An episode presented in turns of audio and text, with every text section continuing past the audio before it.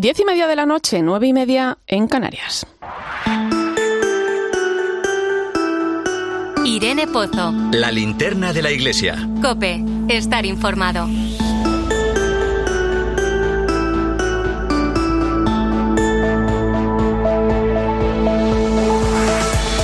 ¿Qué tal? Muy buenas noches y gracias. Gracias por ser parte de esta linterna de la Iglesia cada viernes.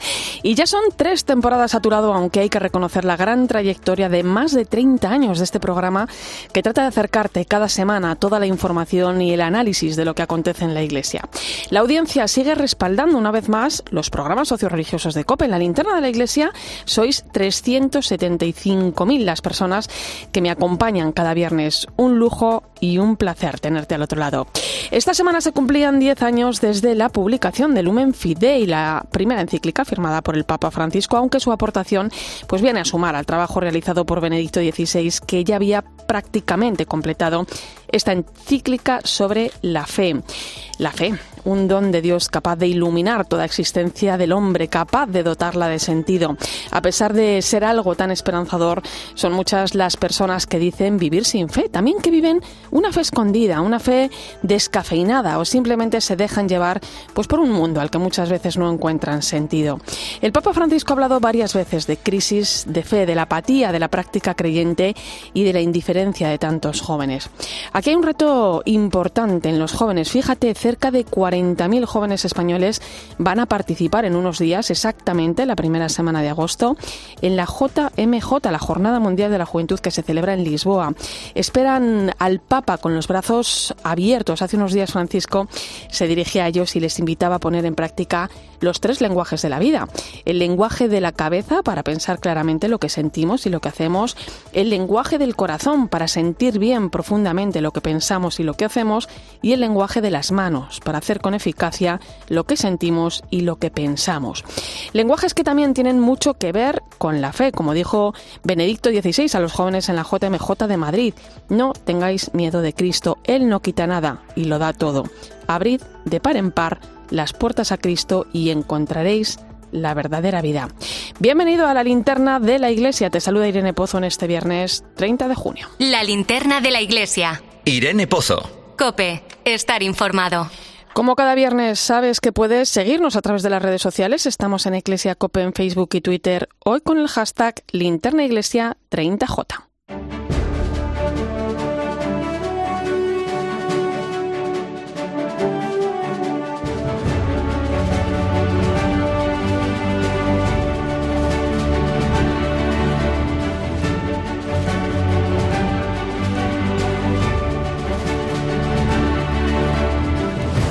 Repasamos hasta ahora las principales claves de la actualidad de la Iglesia. Comenzamos hablando de la Comisión Permanente de la Conferencia Episcopal Española, que se ha celebrado esta semana en Madrid. Entre otras cosas, han estudiado la propuesta de construir una mesa de diálogo interconfesional en nuestro país que esté integrada por la Iglesia Católica y por las diferentes confesiones cristianas presentes en España. Ahora falta que el resto de obispos den su aprobación en la próxima asamblea plenaria. A partir de las 11, en el tiempo de análisis, tendremos la oportunidad de charlar con Rafael Vázquez, que es el responsable de la Subcomisión de Diálogo Interreligioso sobre esta iniciativa. Además, la Comisión Permanente también ha realizado una serie de nombramientos. El primero es el del obispo de Calahorra y la Calzada Logroño, Monseñor Santos Montoya, como conciliario de Manos Unidas. También tenemos nuevo director de la revista Eclesia. Es el periodista Fran Otero, hasta ahora redactor jefe del semanario Alfa y Omega, y a María del Carmen Ramírez como directora adjunta de la Oficina de Información de la Conferencia Episcopal, donde ya trabajaba. Se convierte en la primera mujer en ocupar un puesto directivo en la Oficina de Información.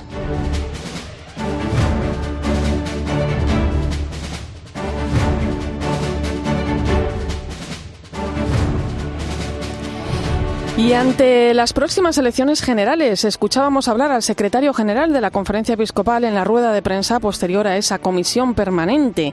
Monseñor Francisco César García Magán ha recordado que como ciudadanos todos tenemos el compromiso de contribuir al bien común y en ese sentido recordó que la democracia no se acaba cuando se introduce el voto en la urna. Participar en unas elecciones es una muestra de responsabilidad ciudadana y de responsabilidad social. Aunque es verdad que ahí hay una contribución al bien común y a lo que es a la sociedad, no se acaba y no se termina con depositar una papeleta en una urna cada cuatro años.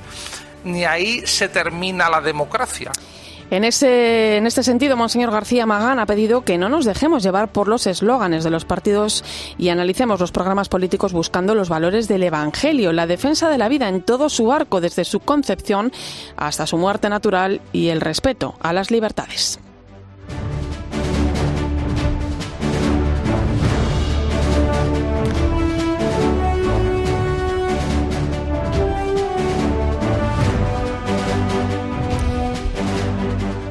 Más cosas. El secretario general también ha informado de la evolución de la auditoría independiente que la Conferencia Episcopal encargó en febrero de 2022 a la firma legal Cremades y Calvo Sotelo sobre los abusos sexuales a menores en el seno de la Iglesia.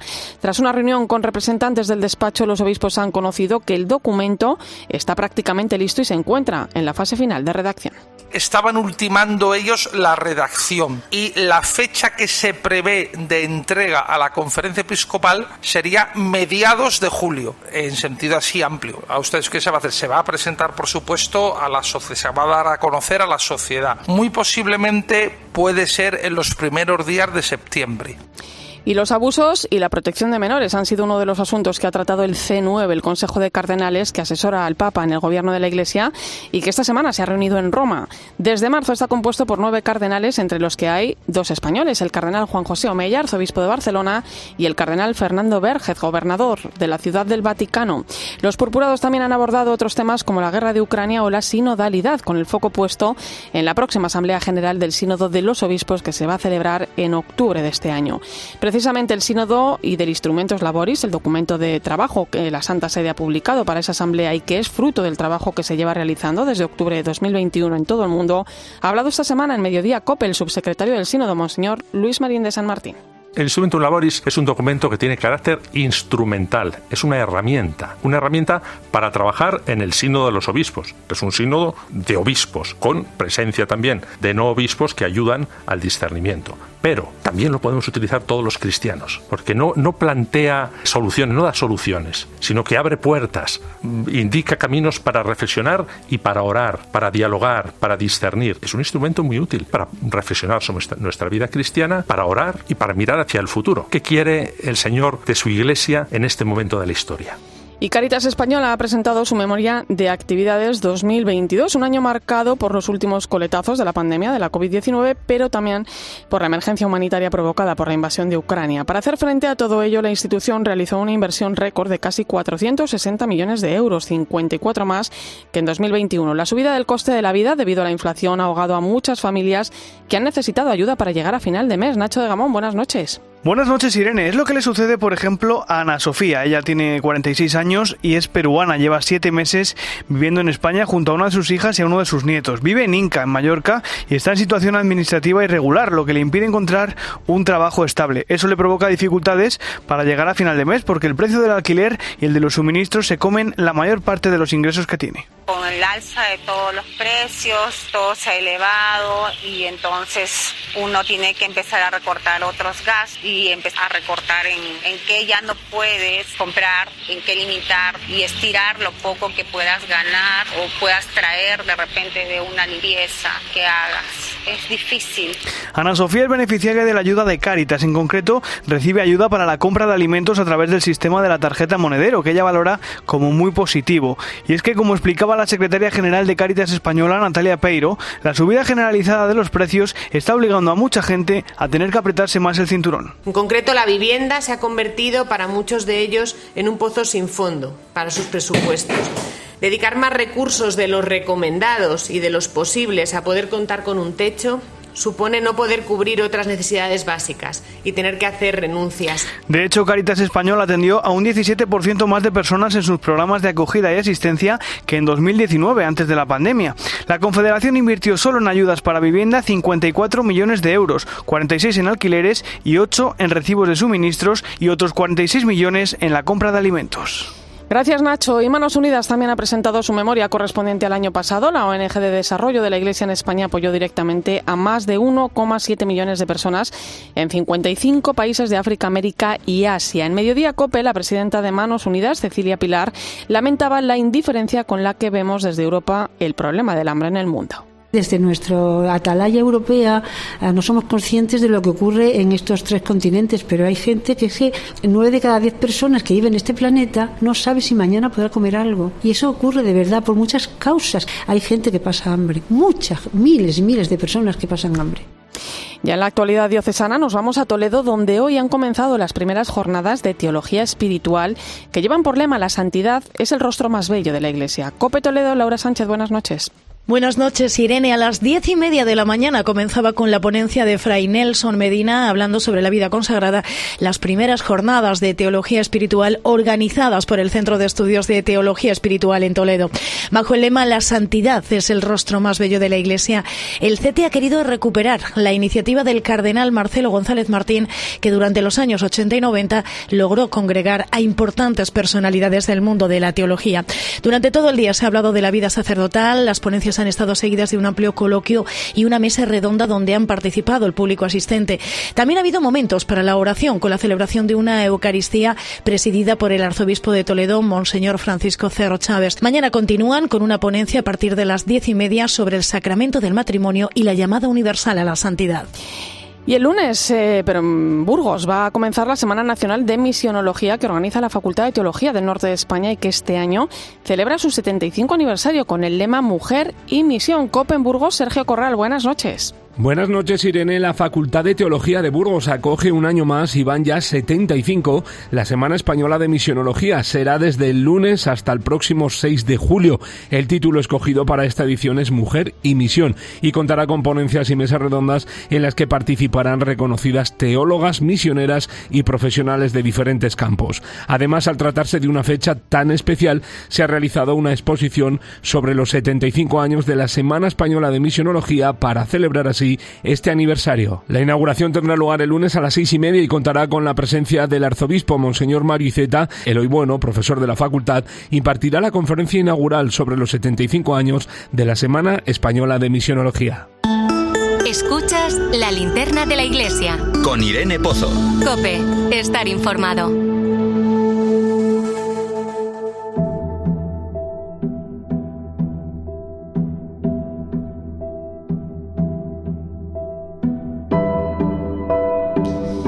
Comienzan las vacaciones de verano para muchas personas. Se esperan millones de desplazamientos de largo recorrido durante los meses de julio y agosto.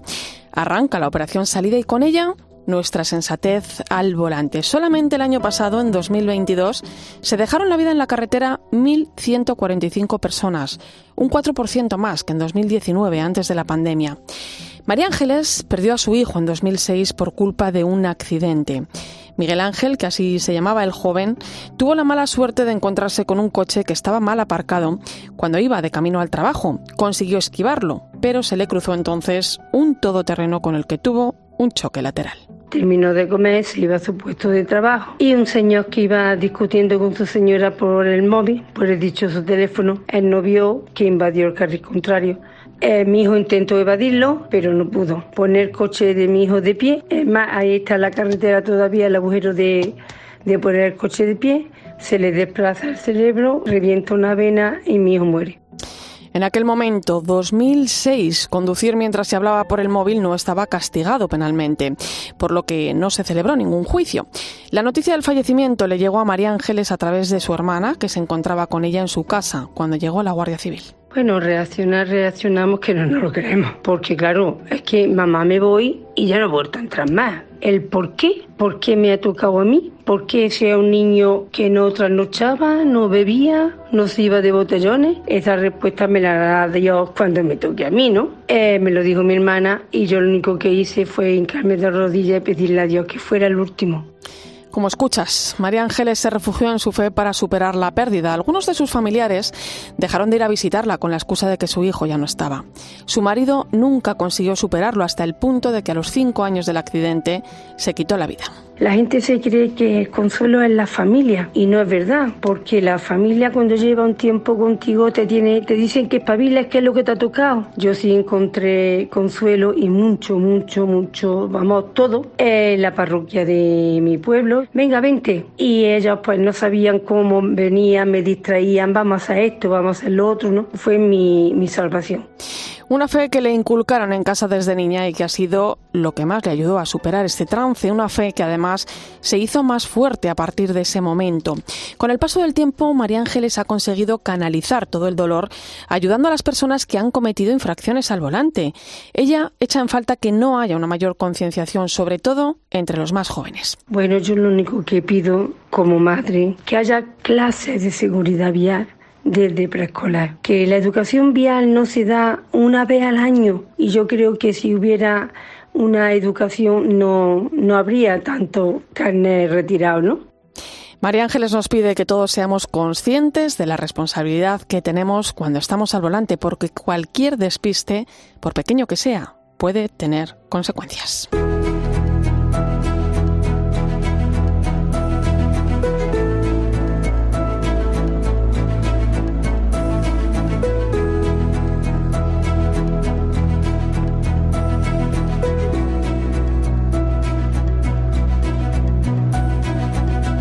La Iglesia lleva décadas, 55 años para ser exactos, dedicada a ayudar a despertar en todos el sentido de la responsabilidad cristiana en el tráfico. Lo hace a través de su jornada de responsabilidad en el tráfico que celebramos este domingo. José Aumente es el director de la Pastoral de la Carretera en la Conferencia Episcopal. Buenas noches, don José. Muy buenas noches, tengas usted, hermano, y oyentes. Eso es. Eh, don José, una jornada en la que, bueno, pues se pide realizar un gesto muy sencillo, pero de un gran significado, ¿no? Como es una oración para tener un buen viaje, ¿no?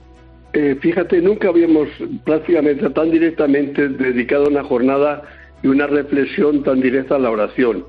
Pero nos lo puso tan a, tan a mano el eslogan o el lema del Salmo que, que no nos quedaba otro remedio que hincarle el diente. Claro.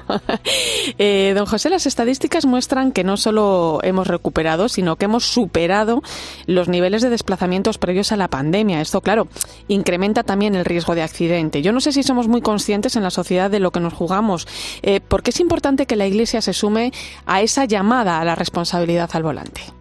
Fíjate, una cosa muy sencilla. Nosotros creemos y ponemos al centro de nuestra vida al Dios de la vida. Es el Dios de la vida. Dice la Sagrada Escritura que Dios no se complace en la muerte, sino en la vida. Y Jesús dice que estamos muy equivocados y creemos que Dios es el Dios de muertos. Dios es el Dios de la vida porque para Él todos están vivos. Y es lo que nosotros te queremos testimoniar, que la vida es preciosa porque es un don de Dios muy frágil, porque es frágil, ¿eh? Pero grandioso al mismo tiempo.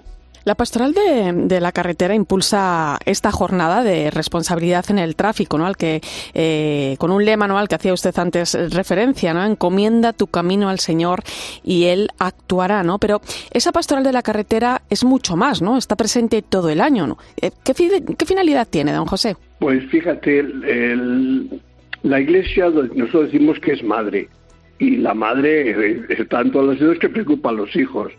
Los, en, las carreteras son arterias de vida, sí, son arterias de vida, nos favorecen un montón la vida, pero también son arterias de muerte. Eso no lo podemos, no lo podemos eh, ignorar, porque sería contra la propia realidad. Entonces la Iglesia, que es madre, está donde están los hijos. ¿Y para qué? Pues dar un aldabonazo, como se dio antes cuando íbamos a ver la puerta, ¿no? Oye, dale bien al picaporte, ¿no?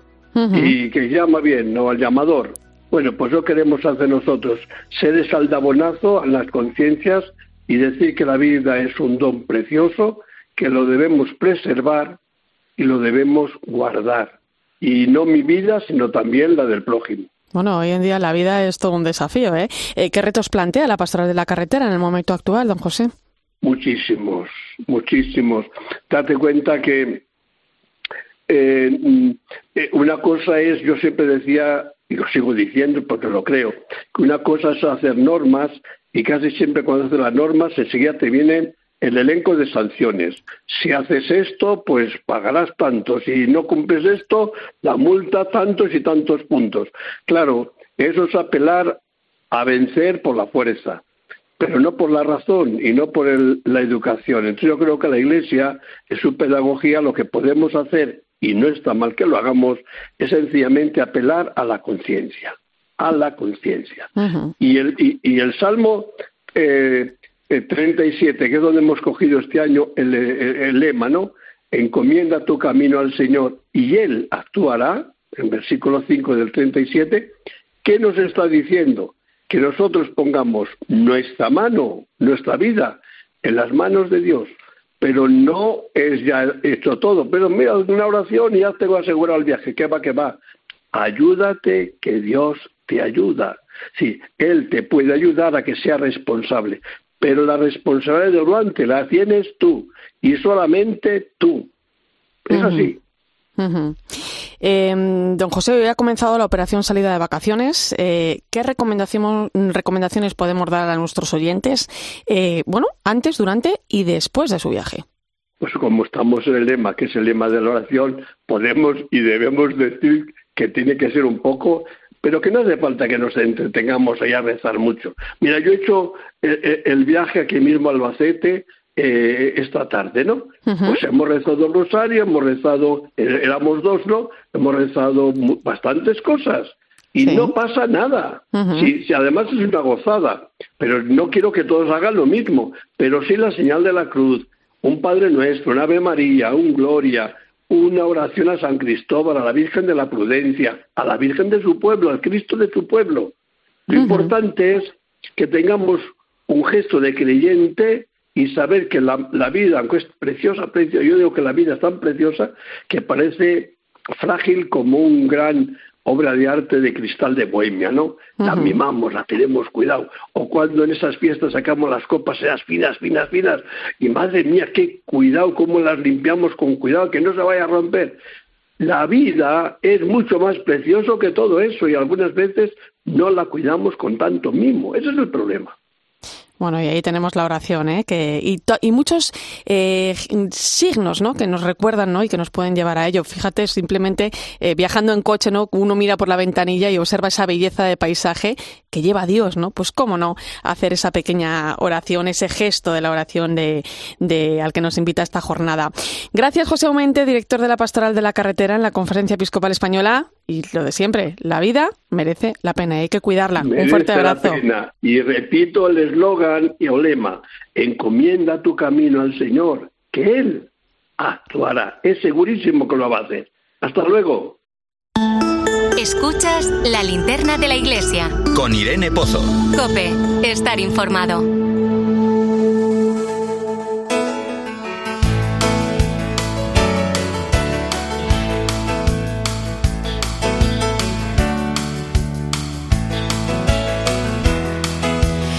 Hoy cierra sus emisiones una radio muy querida en Canarias, Radio ECA, una cadena de temática educativa que lleva en marcha desde hace 58 años, cuando en las islas había una tasa de analfabetismo superior al 30%.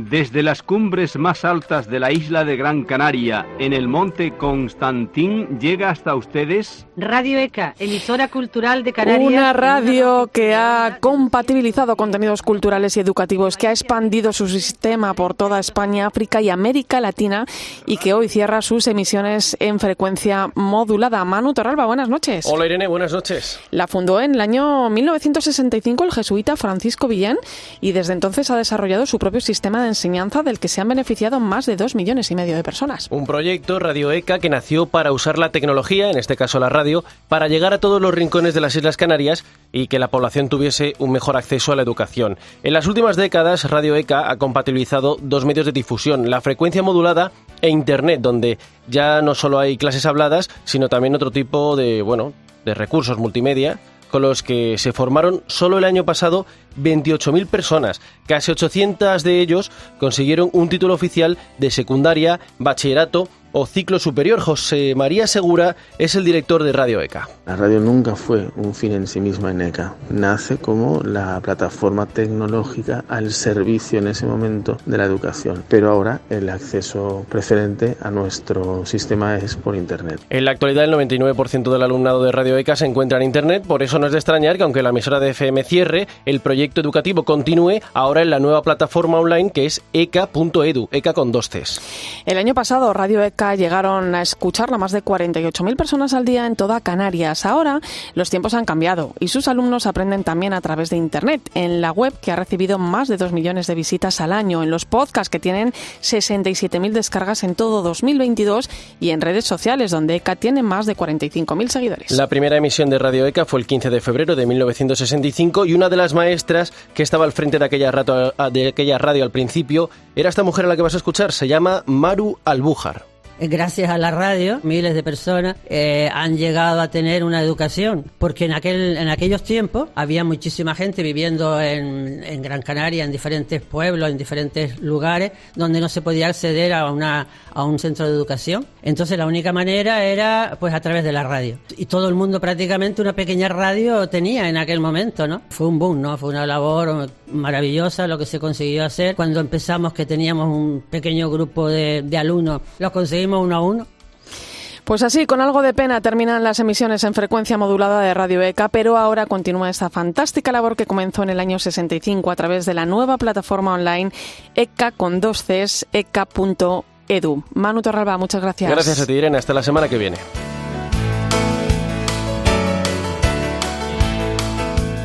Y continúa la misión de paz encargada por el Papa Francisco al cardenal Supi, arzobispo de Bolonia y presidente de la Conferencia Episcopal Italiana, que regresaba esta semana de Moscú, donde ha mantenido algunos encuentros. Entre ellos se ha reunido con el patriarca Kirill, como sabes, una persona cercana a Putin. Te lo cuento enseguida, a partir de las 11 de la noche, las 10 en Canarias. Recuerda que estamos en Iglesia Cope en Facebook y Twitter, hoy con el hashtag Linterna Iglesia 30J.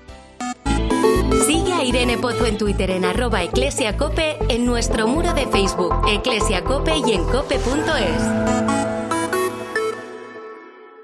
Según el EGM, Carlos Herrera mantiene su fortaleza en la radio y acorta distancias con su principal competidor. Ya sois más de 2.600.000 oyentes los que a diario escucháis Herrera en Cope. Y veremos cómo afecta a los particulares, cómo le afecta a usted. Tiempo de Juego y el partidazo de Cope siguen liderando la radio deportiva este año. Paco González, Manolo Lama y Pepe Domingo Castaño mantienen el liderazgo los sábados, crecen un 8% y ganan 143.000 oyentes. 1.858.000 personas ya escucháis los fines de semana a los números uno del deporte. Manolo Lama, hola Manolo, muy buenas. Hola, muy buenas tardes. Paco. El partidazo de Cope con Juanma Castaño cierra temporada como número uno y cada noche es escuchado por 757.000 oyentes. Con el entrenador del Atlético de Madrid, con el Cholo Simeone. Buenas noches a todos. ¿Te has encontrado alguna vez con, con Ancelotti? No, pero me gustaría ya. La linterna de Cope crece en el último año un 4% de audiencia. Y 900.000 personas eligen a Ángel Expósito para terminar el día teniendo todas las claves de la actualidad. ¿Cómo de complicado es abrir una empresa en España si hay muchos instrumentos? Según el EGM, en Ábside Media mantenemos nuestra fortaleza en la radio española con más de 6.150.000 oyentes entre todas nuestras marcas. Y por eso te decimos, gracias por confiar en nuestro equipo de comunicadores y en nuestra forma de hacer radio. El señor Bancroft me envía a presentarle. Soy el nuevo ingeniero. Se adentra en territorio apache, señor May. ¿Para qué necesitar caballo de hierro? Nosotros somos los salvajes, no ellos. América necesita el petróleo como un vampiro la sangre. Hermandad. Nadie debe saber que hay petróleo en territorio apache. La leyenda de Winnetou regresa. El desenlace. Declaramos a los acusados culpables del triple asesinato y les condenamos a morir ahorcados. El sábado a las cuatro y media de la tarde. En 13. Escuchas la linterna de la iglesia. Y recuerda, la mejor experiencia y el mejor sonido solo los encuentras en cope.es y en la aplicación móvil. Descárgatela. ¿Quieres trabajar en periodismo digital? Descubre el máster en Comunicación Digital, Estrategia y Data de Universidad Europea Online, con enfoque en nuevos medios, análisis estratégico de datos y posibilidad de prácticas en COPE. Infórmate en universidadeuropea.com en el apartado de Másters Online. Universidad Europea Online. Ve más allá. En tiempos de incertidumbre es necesario un referente que cuente las cosas tal y como son. El voto por correo va a aumentar de forma notable en esta convocatoria de elecciones generales. La fecha, las vacaciones, pero no solamente. Escucha a Carlos Herrera, de lunes a viernes, desde las 6 de la mañana en Herrera en Cope.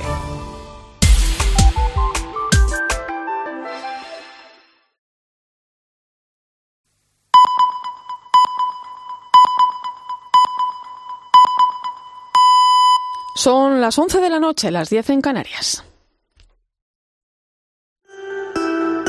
Irene Pozo. La linterna de la iglesia. Cope. Estar informado.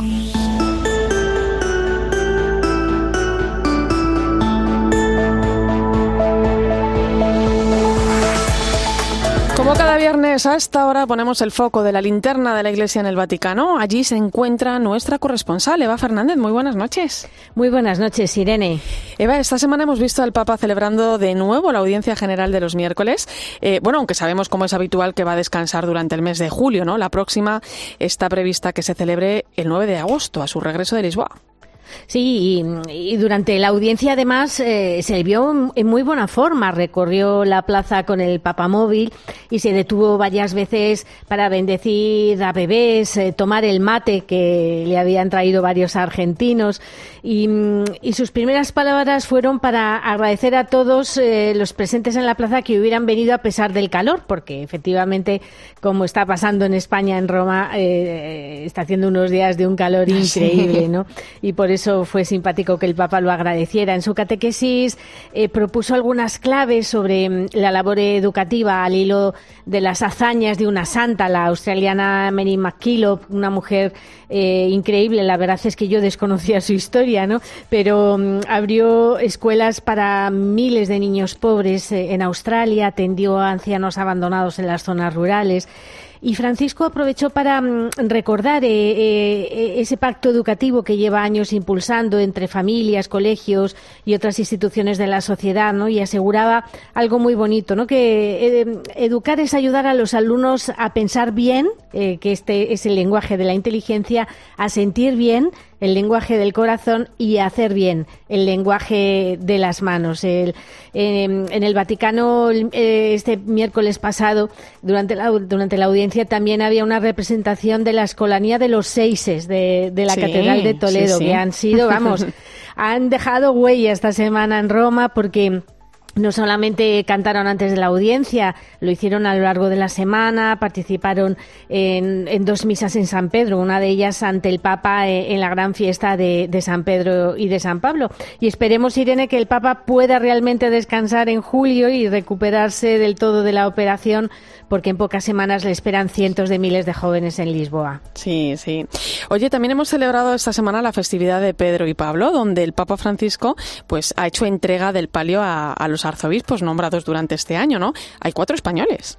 Sí, sí, eh, éramos los más, eh, eh, el país con más arzobispos presentes en, la ceremonia. La, verdad es que además es una de, las ceremonias más emocionantes de, la Basílica de San Pedro, una, una de las dos únicas ocasiones del año en, la que podemos ver la antigua estatua de Pedro, la que todos seguro que, que nuestros oyentes recuerdan ¿no? al entrar en la Basílica hacia, hacia la derecha, al fondo, ¿no? Pues esta antigua estatua que ya tiene el, pie desgastado y que ni siquiera te puedes acercar tienes que rezarlo desde, desde lejos, bueno, pues eh, estaba revestida con las vestiduras pontificias y el anillo del, pescador. Y durante la ceremonia el Papa efectivamente bendijo el palio de, de 32 arzobispos que ha nombrado este año. Eh, mm, estaban ahí nuestros arzobispos, don Enrique Benavén, el arzobispo de Valencia, José María Gil Tamayo de Granada, José Prieto de, Santiago de Compostela y José Cobo, nombrado hace pocas semanas. Y teníamos también un arzobispo español, aunque camuflado, porque ah. el arzobispo de Tegulcigalpa es el misionero valenciano José Vicente Najer. O sea, que, había una gran, una gran representación.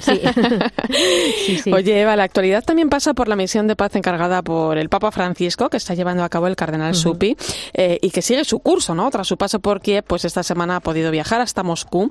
Allí ha mantenido varios encuentros, entre ellos con el patriarca ortodoxo Kirill, ¿no? Persona, bueno, pues que como todos sabemos es, eh, es cercana a Putin, ¿no? ¿Qué sabemos? Bueno, pues eh, lo más importante es que posiblemente este encuentro con el patriarca de Moscú ha sido uno de los hitos eh, más destacados del viaje del cardenal Chupi, porque en cierta forma ha servido para descongelar las relaciones eh, que el Vaticano tenía con el, con el patriarcado ortodoxo de Moscú. ¿no? Em, este, pues, este enviado especial del Papa ha regresado hoy ya, ya está en Roma, un viaje de tres días. Eh, muchos mm, por aquí y, por allá ¿no? se preguntan por los resultados. ¿no? Y como siempre decimos, la diplomacia vaticana tiene sus tiempos y y, puede llegar más al fondo de lo que imaginamos. ¿no? La misión del cardenal Supino era hacer de, de mediador, sino animar iniciativas que permitan que permitan iniciar un camino hacia la paz. Esto lo ha querido dejar muy claro la Santa Sede en el comunicado que ha emitido hoy después del viaje. ¿no? Esto puede traducirse porque mm, lo que ha intentado sobre todo el cardenal es eh, conseguir algún gesto humanitario por parte de Rusia que pueda ser apreciado por Ucrania y por Occidente y que realmente sí que sirva para la paz. ¿no? Allí en, Moscú eh, el cardenal se ha reunido con dos altos funcionarios del Kremlin, el consejero presidencial de Asuntos Internacionales y, con la comisaria para los derechos de infancia. Esta visita ha sido muy importante porque mm, evidentemente esta comisaria es una pieza fundamental para, para que el Vaticano realmente medie en lo que sí que mm, ha conseguido con éxito desde el comienzo de la guerra, ¿no? que es el, el, mm, la, libertad de, muchos prisioneros y el caso, en este caso concreto, que regresen a Ucrania los cerca de 20.000 pequeños deportados a Rusia. El, portavoz del Kremlin em, sabemos que ha asegurado que esta visita que en esta visita no se ha alcanzado ningún acuerdo específico, pero que el diálogo va a continuar el tiempo que sea necesario, ¿no?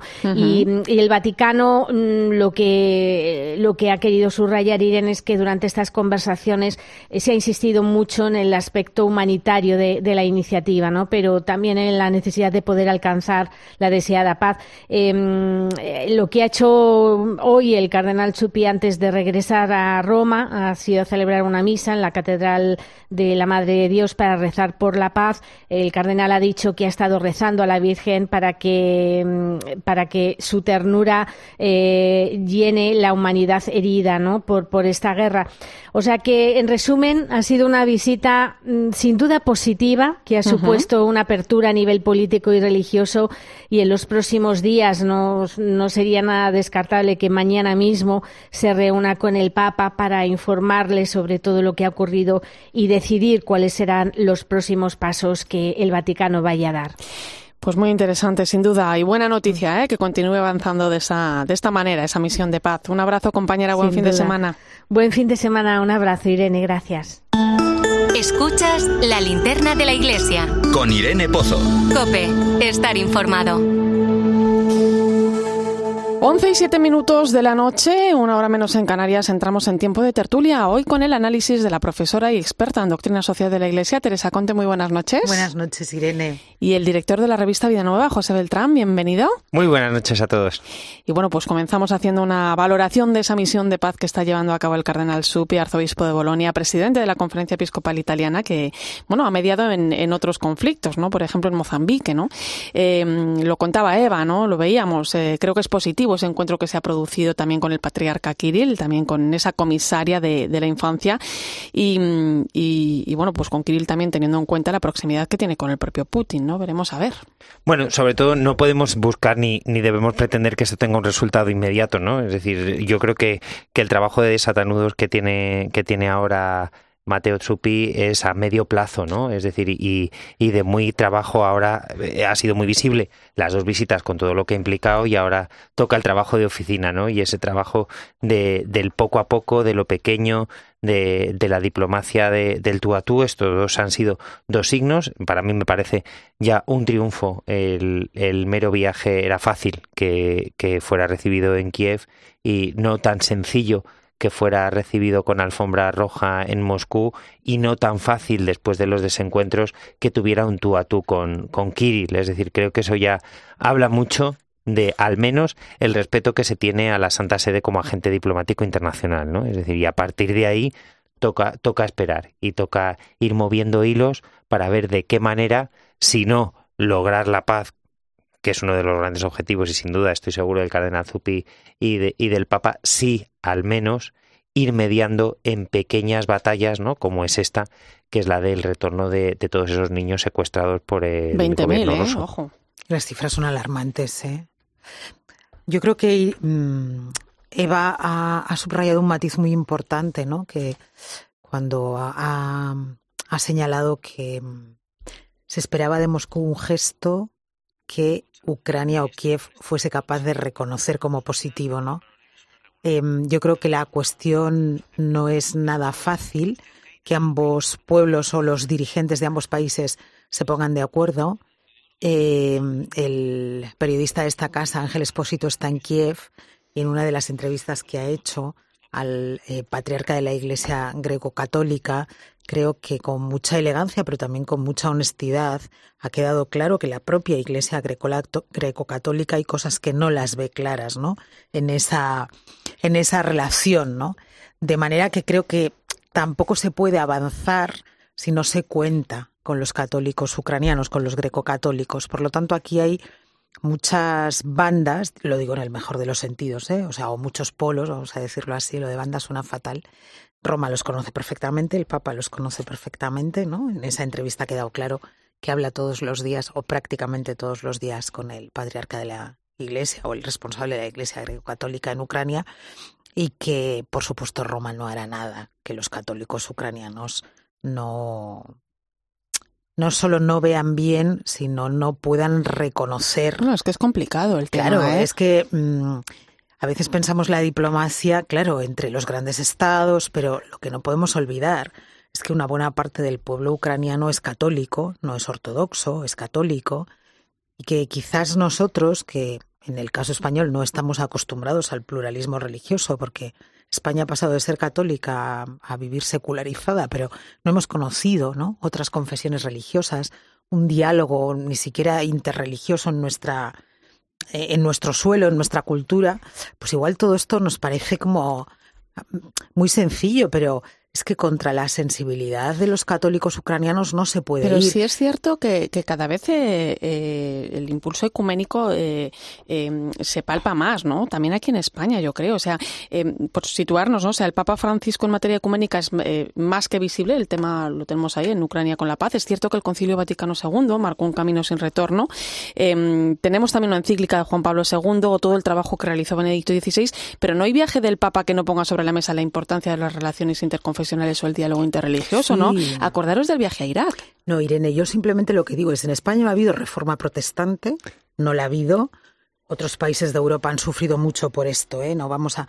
Pero se han acostumbrado a vivir, ¿no? Entre confesiones religiosas distintas. Eh, hay zonas de España y hay muchos españoles que hoy son musulmanes y no queremos reconocerlo así, y son españoles. Creo que es un... Estoy absolutamente de acuerdo contigo, pero hay un nivel que yo llamaría más popular, ¿no? más común, en el que quizás todavía no existe una experiencia profunda de esto, ¿no? Claro, yo creo que, que, no hay esa conciencia y estoy de acuerdo con Teresa. Es decir, no es lo mismo un Papa Francisco que viene de Argentina, Jorge Mario Bergoglio, de estar mano a mano moviéndose por las calles de Buenos Aires con, con el rabino, con el gran rabino, con el rabino de, de Buenos Aires, con su, con su amigo Escorca. Y con evangélicos. Y, y, con, y con evangélicos que nosotros. Es decir, que es que nosotros hemos sido una única y católica, única y católica, ¿no? Es decir, y que estamos viviendo un proceso migratorio con lo que implica, ¿no? La acogida y la integración de quien viene de fuera y quien viene de fuera con otra cultura y con otra mirada desde del hecho religioso. Es decir, creo que es cierto que en aquellos barrios y en aquellos pueblos, ¿no? Donde, donde hay una presencia de, de otras confesiones real, es decir, pues en, en, mi barrio hay una, hay una importante presencia ya musulmana y una presencia también evangélica, unos llegados desde Marruecos, otros desde distintos mundos de América Latina.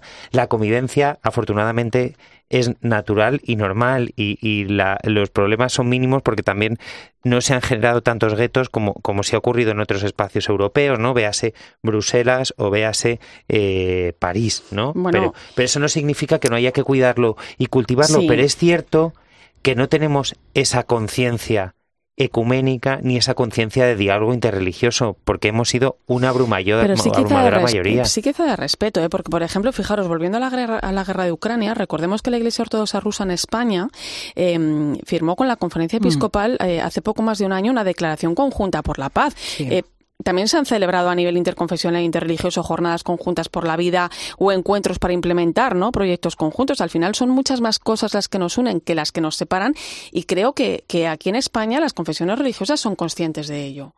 Sí, sí, sí, sí. Aparte, eh, yo creo que esto ya es inaplazable y es inexcusable. Quiero decir, eh, si de verdad queremos que el hecho religioso eh, tenga una presencia y un reconocimiento en la vida social y en la vida cultural de los pueblos, y ahora hablamos de España, es muy importante que las confesiones religiosas trabajemos juntas, caminemos juntas y seamos un signo de comunión, de unidad, de convivencia, de buena voluntad. O sea, esto es, y, y en ese sentido yo estoy absolutamente de acuerdo.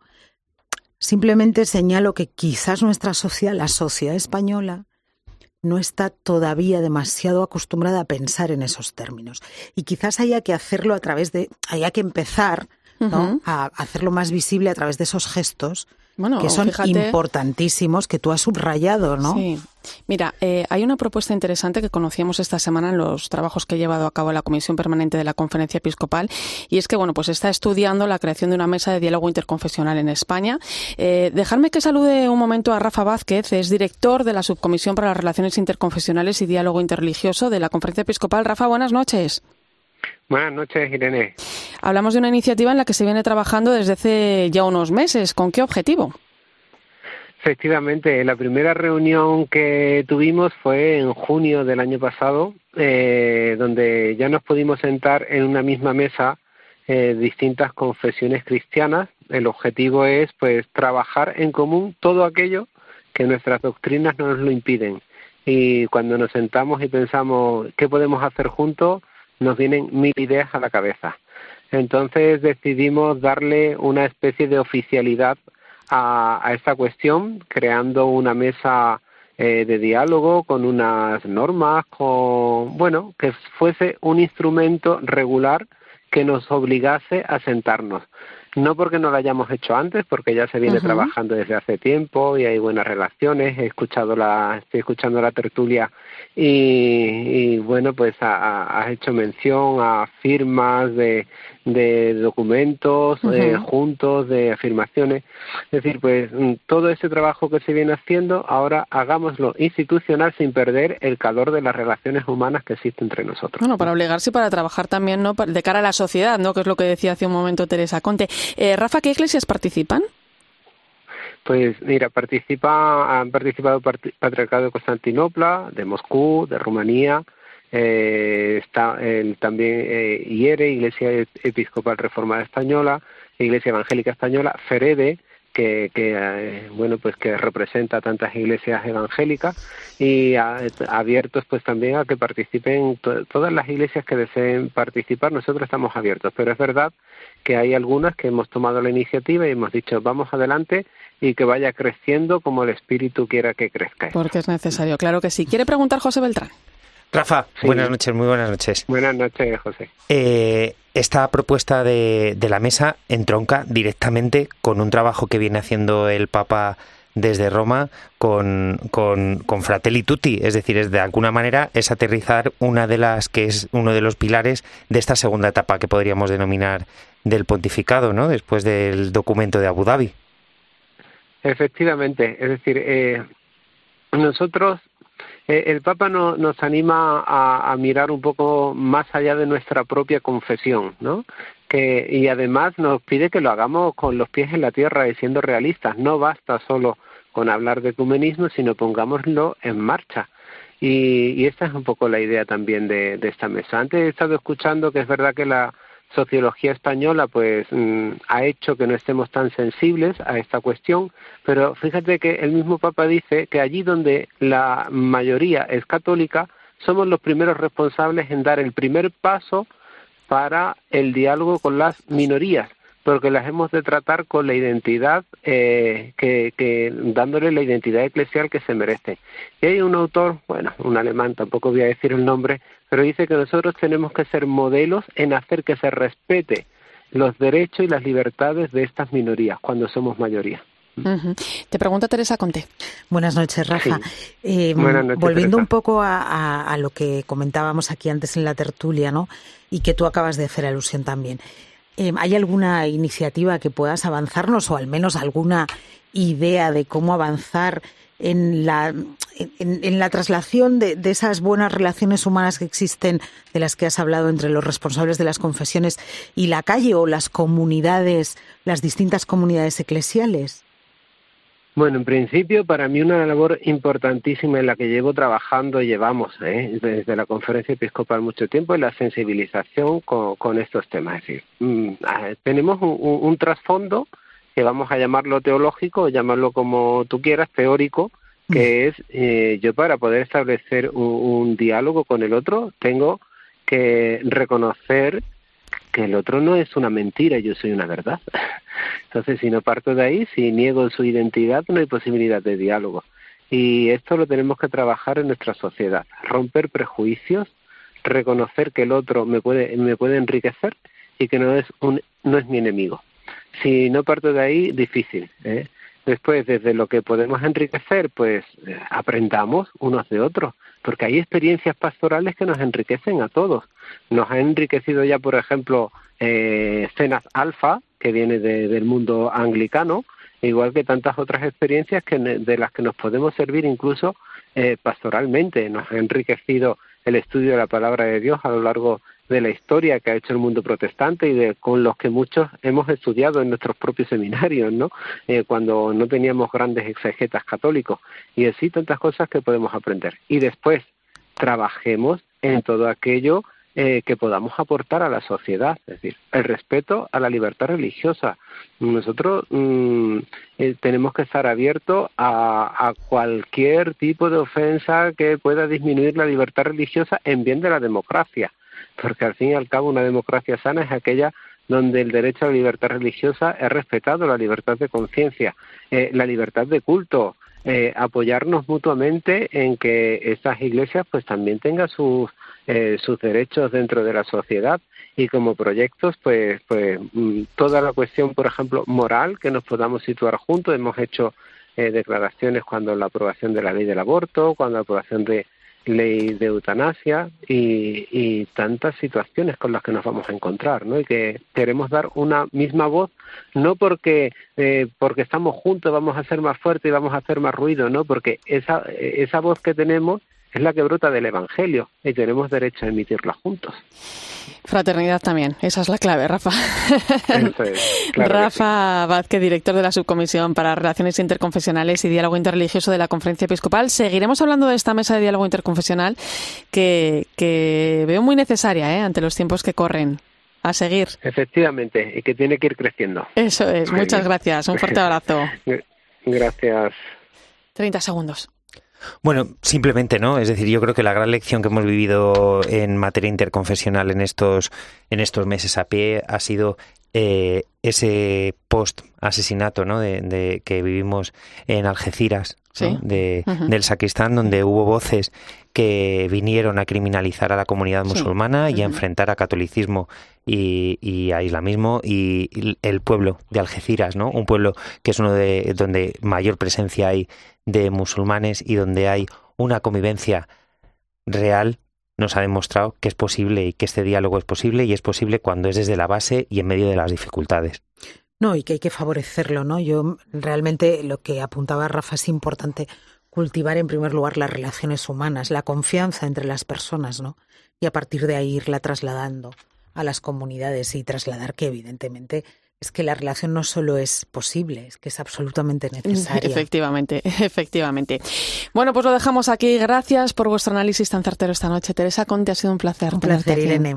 José Beltrán, hasta pronto. Volveremos. y en este punto vamos a saludar a Ana Medina, que tiene unos consejos para quienes a partir de mañana empiezan las vacaciones, estrenando con el descanso este mes de julio. Buenas noches, Ana. Buenas noches, Irene. Terminamos junio y muchos emprenden sus deseadas vacaciones. No todos, que también hay que a quienes en este tiempo estival trabajan, incluso redoblando esfuerzo, turnos y sudores. Ánimo a todos ellos. Julio, sin embargo, es el primero de los meses de nuestro descanso habitual y es normal que lleguemos exhaustos. El Evangelio, como siempre, nos ofrece su propuesta. Venid a mí los que estáis cansados y agobiados, y yo os aliviaré, dice Jesús en Mateo 11, porque las vacaciones cambian según las afrontamos. Llevar a Dios en la mochila puede suponer un punto de partida radicalmente distinto al mero ansia de evasión. Un paréntesis en la actividad es legítimo, necesario, pero ¿descansamos realmente si no ponemos toda la carne en el asador? ¿Si no nos dedicamos a ello con todo nuestro ser? También con el interior. Hacerlo puede significar, por ejemplo, guardarnos ratos cada día para contemplar, poner en modo silencio nuestra mente incansable, algo que sale de forma natural cuando ampliamos el horizonte de nuestro entorno. También vivir relajadamente nuestras relaciones con los demás, familia, amigos, dedicarnos tiempo y tiempo de calidad unos a otros, sin prisas.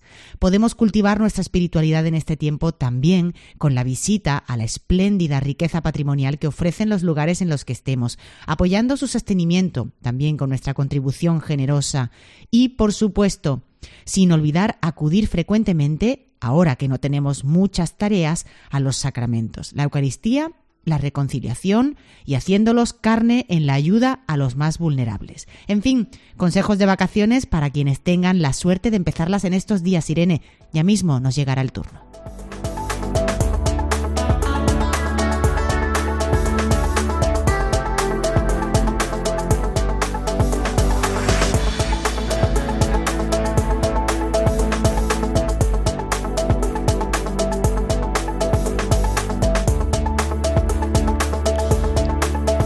Pues ya lo sabes, si sales de vacaciones, precaución y oración al volante. Gracias por acompañarme esta noche en la linterna de la iglesia. Te quedas con el partidazo de Copé y José Luis Corrochano.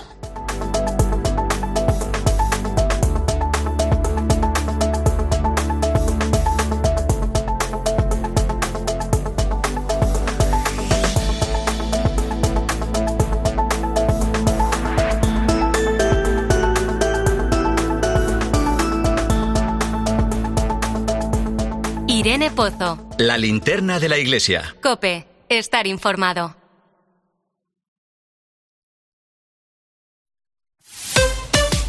Escuchas Cope. Y recuerda, la mejor experiencia y el mejor